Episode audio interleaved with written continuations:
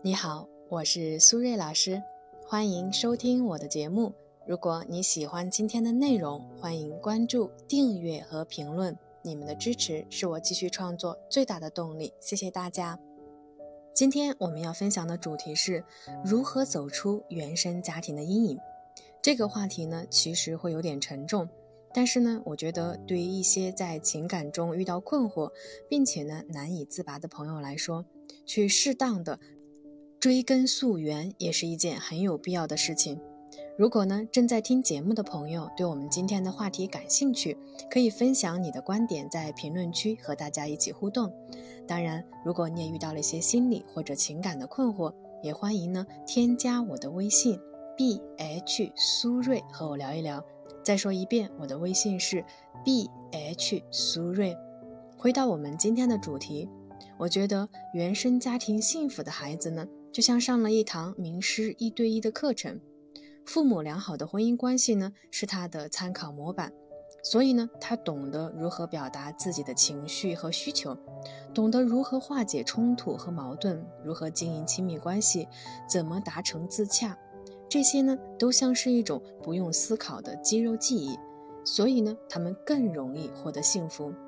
而一个原生家庭不幸的孩子呢，他的记忆中都是父母的冷漠。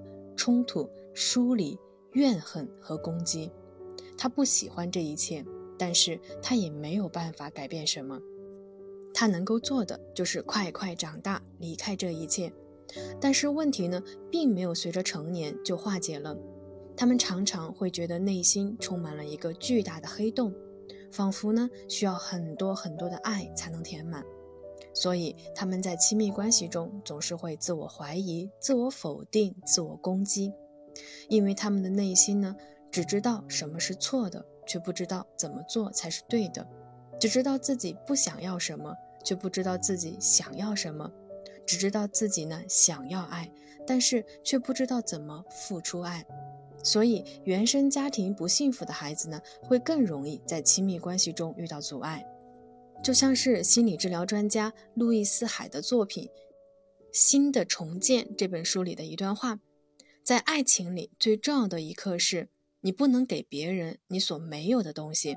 如果你认为你不值得被爱，你就不能得到爱。你可能会认为爱情总是取决于对方，但事实是，给予以及接受爱的能力一直在你自己手里。当你不够爱你自己的时候，其实你也没有办法做到真正的去爱别人，因为一个人的心里若是没有爱，他又怎么会给别人爱？所以呢，我觉得如果你来自一个不幸福的原生家庭，我没有办法说让你原谅父母曾经对你的伤害，我只能说，如果你想要真正的幸福起来，那你需要把原生家庭欠你的自己把它给找回来。接下来呢，我会给大家三个建议。第一，与其试图改变偏执的父母，不如改变自己。对于成年人来说，父母这一辈人大多啊人到中年了，很多的想法和认知已经非常固化，所以呢，他们这个年龄对新鲜事物的接纳度本身不会太高，更何况呢是作为子女的我们，在他们的眼里啊，永远都是个孩子。所以，无论和他们讲什么道理，大多呢无济于事。无效的沟通反而会加剧我们自身的无力感。所以呢，不如放弃改变偏执的父母，换一个角度，改变我们自己看待事物的角度。其实呢，父母已经在他们认知范围内做了最好的父母。不管你接纳与否，这一切都是不可逆转的。我们要做的是停止自我的攻击和自我伤害，所以，只有你和过去那个充满了愤怒和失望的小孩和解，你才能看到未来的光。第二，只有离开父母，你才能成为真正独立的个体。很多单亲家庭的孩子呢，经常会很孝顺，也很依赖父母，但是呢，也会容易呢被父母的情感深渊禁锢住。作为子女，心疼父母、孝顺父母都没有错，但是在我们成年以后，最重要的是要成为一个独立的个体，拥有自己的空间和边界，把父母的婚姻和生活还给他们。在你的角度，你只需要明确，爸爸的角色和妈妈的角色对于你来说是什么样的情感。至于他们的婚姻生活与你无关，也不需要站队，你才能够真正拥有属于自己的生活。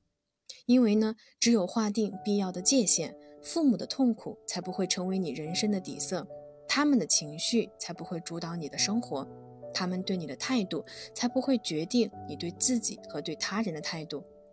当然，想要真正做到这种分割呢，其实并不容易。首先呢，我们要思想独立，然后是经济独立，最重要的是情感上的独立。比如说，你要多主动思考，要有属于自己的朋友和爱好，以及最重要的是组建属于自己的再生家庭。这些呢，都是脱离原生家庭的途径。第三，把注意力聚焦在你能够控制和决定的部分。我们的性格呢，确实来自于原生家庭。某种程度上，我们确实可以去怪原生家庭。但是现在你已经长大了，你的人生需要你自己负责任。我们改变不了过去，我们只能改变未来。我们要长大，要真正的长大，用成年人的情绪模式来应对成年人的生活。所以呢，改变我们能改变的，接受我们不能改变的。我们能够改变的是我们未来的人生，我们不能够改变的是我们过去的人生经历。最后呢，分享一段话给到大家：当你不开心的时候，可以对自己说一遍：“我为自己而存在。一个人会爱上我，也会离开我，但是我会一直爱我自己，一直支持自己。我爱我自己，我原谅我自己，我完全放下了过去的一切。”我自由了。好了，时间差不多了，我们今天的节目就先到这里，感谢大家的收听，我们下期节目再见啦，拜拜。